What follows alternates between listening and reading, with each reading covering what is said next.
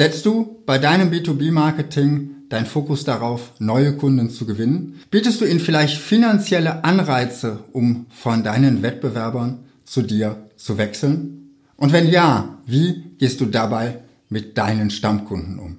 Heute zeige ich dir am Beispiel eines deutschen Mobilfunkanbieters, was dabei alles schiefgehen kann. Hallo, Markus hier von Zeldas TV. Hier bekommst du jede Woche Tipps und Tricks, wie du deine komplexen Produkte und Dienstleistungen in deinem B2B-Marketing einfacher verkaufen kannst. Wenn dir dieses Video gleich gefällt und dich weiterbringt, dann abonniere doch meinen Kanal. Und klick auch auf die Glocke, dann wirst du jedes Mal benachrichtigt, wenn ich ein neues Video veröffentliche. Und nun direkt zum Thema. Möchtest du in deinem B2B-Marketing neue Kunden gewinnen oder lieber deine Stammkunden behalten? Worauf setzt du deinen Fokus? Vorneweg, ich bin überzeugt, das muss ich nicht zwingend so ausschließen, wie ich das jetzt formuliert habe, aber ich erzähle dir erstmal eine Geschichte, die ich vor kurzem erlebt habe mit einem großen deutschen Mobilfunkanbieter. Ich war vor kurzem auf der Website meines Mobilfunkanbieters.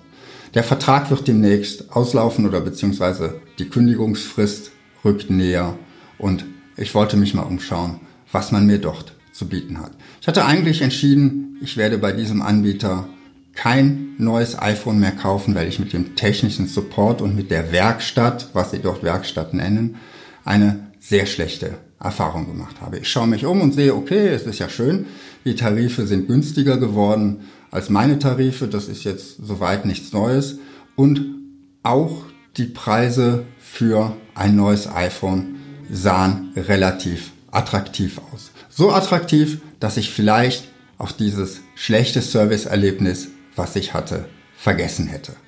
Also habe ich den Kundenservice angerufen und die erste Ernüchterung kam im Business-Tarif mehrere Minuten Wartezeit. Aber okay. Dann hatte ich einen Herrn am Telefon, einen netten Herrn am Telefon, der mir erklärte, naja, also diese Bedingungen, die würden nicht für Vertragsverlängerungen gelten, sondern nur für Neukunden. Und außerdem, die Preise, die auf der Website stehen würden, die könnte man am Telefon auch nicht machen und ich wäre nun mal nicht auf diesem Online-Rahmenvertrag und man könnte diesen Rahmenvertrag auch nicht wechseln. Also kurz gesagt, der Herr am Telefon kann überhaupt nichts machen. Er gibt mir dann noch einen gut gemeinten Rat. Also wenn ich kündigen würde, dann würde mich die Kundenrückgewinnung anrufen und die könnte ganz andere Konditionen machen als er. Bitte was habe ich gedacht? Ich soll kündigen, damit ich gute Konditionen bekomme. Das ist ungefähr so, wie wenn dein Mitarbeiter nach einer Gehaltserhöhung fragt. Du sagst, nee, Gehaltserhöhung gibt es nicht, ist nicht im Budget. Tut mir leid, haben wir nur für neue Mitarbeiter, die wir vom Markt akquirieren müssen, die bekommen andere Gehälter. Und wenn er dann kündigt, dann bietest du ihm plötzlich ein Supergehalt an, wie, wie du es einem neuen Mitarbeiter auch anbieten würdest. Das klingt ziemlich komisch, oder? Und ich finde, allein das Wort Kundenrückgewinnung sagt schon sehr viel darüber nach, wie man in diesem Unternehmen und wahrscheinlich in dieser gesamten Telekommunikationsbranche so tickt. Deshalb will ich hier auch gar keine Namen nennen, denn ich denke, in der Branche ist das nirgendwo anders. Und nun schauen wir uns im Detail an, was da schiefgelaufen ist und was du tun kannst, damit dir das in deinem B2B-Marketing nicht passiert. Nummer eins: unterschiedliche Preise auf der Internetseite und in der persönlichen Betreuung am Telefon. Damit wirst du wahrscheinlich gleich zwei Leute verärgern. Den Kunden, der das sieht, und den Mitarbeiter, der das vom Kunden zu hören bekommt. Immer und immer und immer wieder von jedem Kunden, dem er das erklären muss. Und selbst wenn du einen Kunden gewinnst, weil er diesen höheren Preis akzeptiert, glücklich wirst du ihn damit nicht machen und von deiner Leistung und von deinem Unternehmen begeistern wirst du ihn auch nicht. Ich halte eine Preisstruktur mit unterschiedlichen Preisen für Online und Offline für gefährlich. Gerade dann, wenn du erklärungsbedürftige Produkte oder Dienstleistungen hast und so ein Mobilfunkvertrag hat ja vielleicht doch das eine oder andere Thema, wo man Fragen zu stellen kann, gerade wenn es in einer der höherwertigen Verträge ist, wo mehrere SIM-Karten etc. mit dabei sind. Denn der Kunde, der im Internet oder auf deiner Seite nicht direkt die Antwort auf, deine, auf seine Frage findet, der ist ja nicht dumm. Der hat vielleicht nur das entsprechende, die entsprechende Information noch nicht gefunden. Und dass er sie nicht gefunden hat, das ist vielleicht auch eine Frage, wie, hast, wie du sie dargestellt hast. Deshalb, ich bin überzeugt, zwei unterschiedliche Preisstrukturen für Online und Offline wird auch im B2B-Geschäft auf Dauer deine Kunden zumindest nicht zu treuen Kunden machen. Was kannst du jetzt tun, damit das in deinem Marketing nicht passiert? Nun, ganz einfach, entwickle eine klare und möglichst einfache, einheitliche Preisstruktur und verzichte auch darauf, viele verschiedene undurchsichtige Rahmenverträge zu entwickeln, wo man dann nicht mehr zwischen wechseln kann und was deinen Kunden einfach in der Preisstruktur nur verwirren wird. Nummer zwei, was hier schiefgelaufen ist, Neukunden bekommen bessere Konditionen als Bestandskunden.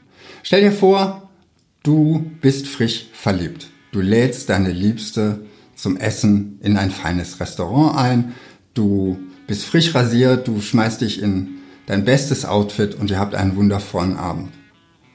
Vier Jahre später, wenn ihr verheiratet seid, sitzt du unrasiert und in Jogginghose auf der Couch und lässt dir von ihr das Essen bringen. Sieht so eine gute Beziehung auf Augenhöhe aus? Ich denke nicht.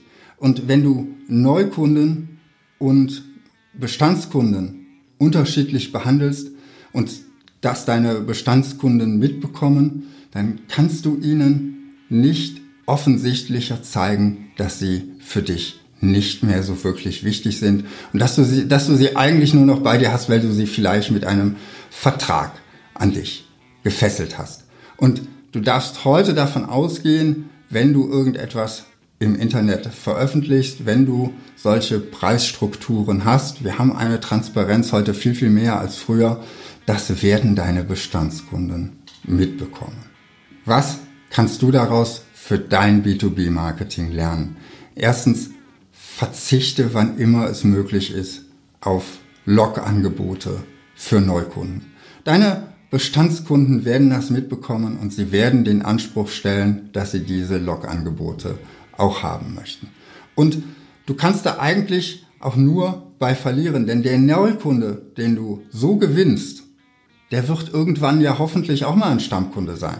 Und dann wird er vergessen haben, dass er schon mal einen Rabatt bekommen hat und sagt, naja, wenn ich jetzt zwei Jahre Kunde war und jetzt zwei weitere Jahre bleibe, dann möchte ich genauso behandelt werden wie jemand, der diese zwei Jahre vorher noch nicht treuer Kunde des Unternehmens war. Nummer drei, was hier schiefgelaufen ist, der machtlose Mitarbeiter im Service. Der Mann am Telefon, kann er natürlich überhaupt nichts dafür. Er arbeitet in diesem Unternehmen und den Rat, den er mir gegeben hat, der zeigt ja im Prinzip seine Verzweiflung in diesem System. Er weiß, er kann nichts für mich tun und es gibt jemand anderen im Unternehmen, der meinen Wunsch wahrscheinlich erfüllen könnte. Für den Kunden, der da von außen drauf schaut, ist das Ganze natürlich sehr unbefriedigend. Du hast das Gefühl, wenn du Kunde bei einem solchen Unternehmen bist, da sind so bürokratische Silos, Abteilungen und jeder kämpft so vielleicht so ein bisschen gegeneinander. Ich bin der Meinung, heutzutage ein Unternehmen sollte mit einer Stimme nach außen sprechen und derjenige, den ich als Ansprechpartner habe, wenn ich meinen Stammkundenservice anrufe, der sollte auch alles tun können, was zum Beispiel eine Kundenrückgewinnung tun könnte. Darum, was kannst du dafür tun?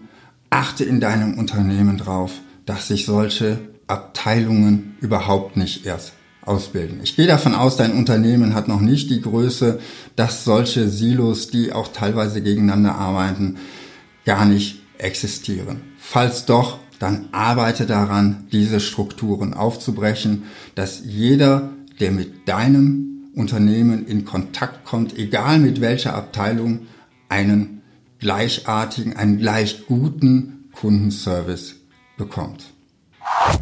Und das vierte Problem ist die Kundenrückgewinnung an sich. Warum gibt es in einem Unternehmen eine Abteilung, die vergraulten Stammkunden hinterherläuft? Und warum hat diese Abteilung andere Befugnisse, als es die Serviceabteilung hat? Und warum versucht man nicht den Kunden so glücklich und zufrieden zu machen, dass er überhaupt keine Lust hat zu kündigen, sondern dass er gerne Stammkunde bei diesem Unternehmen ist?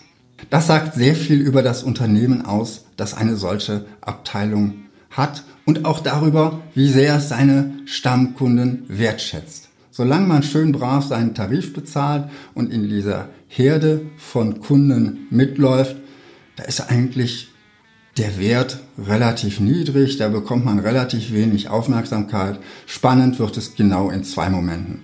A, wenn man einen neuen Kunden gewinnen oder jagen kann und B, wenn ein Kunde die Herde verlässt und man ihm wieder hinterherjagen kann. Und ich habe eine Vermutung, wie die Anreizsysteme in einem solchen Unternehmen sind. Da hat der Vertrieb wahrscheinlich einen Anreiz, auch einen finanziellen Anreiz für jeden abgeschlossenen Vertrag.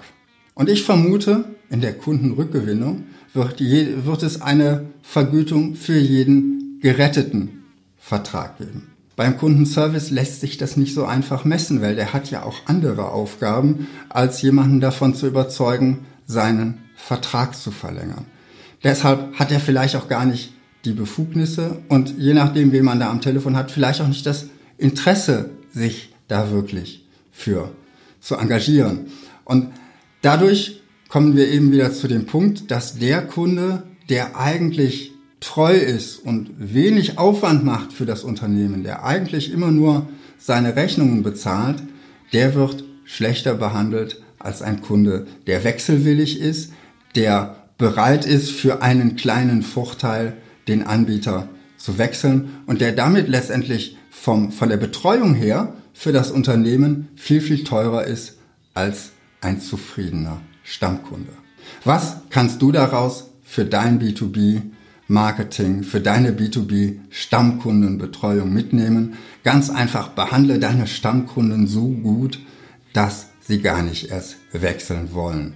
Und falls du mit Laufzeitverträgen oder ähnlichem arbeitest oder vielleicht zwischen mehrere äh, Termine zwischen verschiedenen Ausschreibungsterminen hast, dass du vielleicht einen Rahmenvertrag als Lieferant für eine bestimmte Zeit bekommen hast. Kümmere dich nicht nur in dem Moment um deinen Kunden, wo die Vertragsverlängerung fällig ist oder wo der neue Rahmenvertrag ausgeschrieben ist, sondern schenk ihnen auch vom Vertrieb her auch zwischendurch mal etwas Aufmerksamkeit oder durch Service oder eben andere Maßnahmen.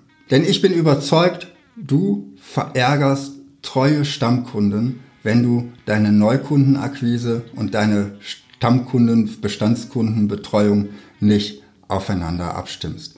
Und wenn du Pech hast, dann tauschst du treue Stammkunden gegen wechselwillige Neukunden. Wenn du aber deine Stammkunden genauso gut wie Neukunden oder vielleicht sogar besser behandelst, dann werden sie vielleicht nicht nur zu treuen Kunden, zu Stammkunden, sondern auch zu Fans deines Unternehmens. Und vielleicht empfehlen sie dich dann von ganz alleine weiter. Und die Kunden, die dann auf dich zukommen, die du nicht mehr jagen musst, denen du nicht mehr hinterherjagen musst, damit sie von einem anderen Anbieter zu dir wechseln, weil sie sind ja schon an dir interessiert, weil ihnen jemand erzählt hat, was für einen guten Service du bietest, diese Kunden werden viel, viel einfacher zu gewinnen sein als die Kunden, die du bei einem Wettbewerber abjagen musst. Wie behandelst du deine Stammkunden? Schreib mir unten in die Kommentare besser, schlechter oder gleich.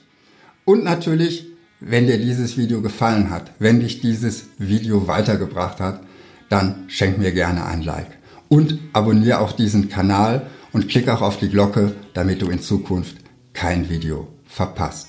Ich freue mich, wenn du nächste Woche wieder dabei bist und wünsche dir bis dahin viel Erfolg in deinem Marketing.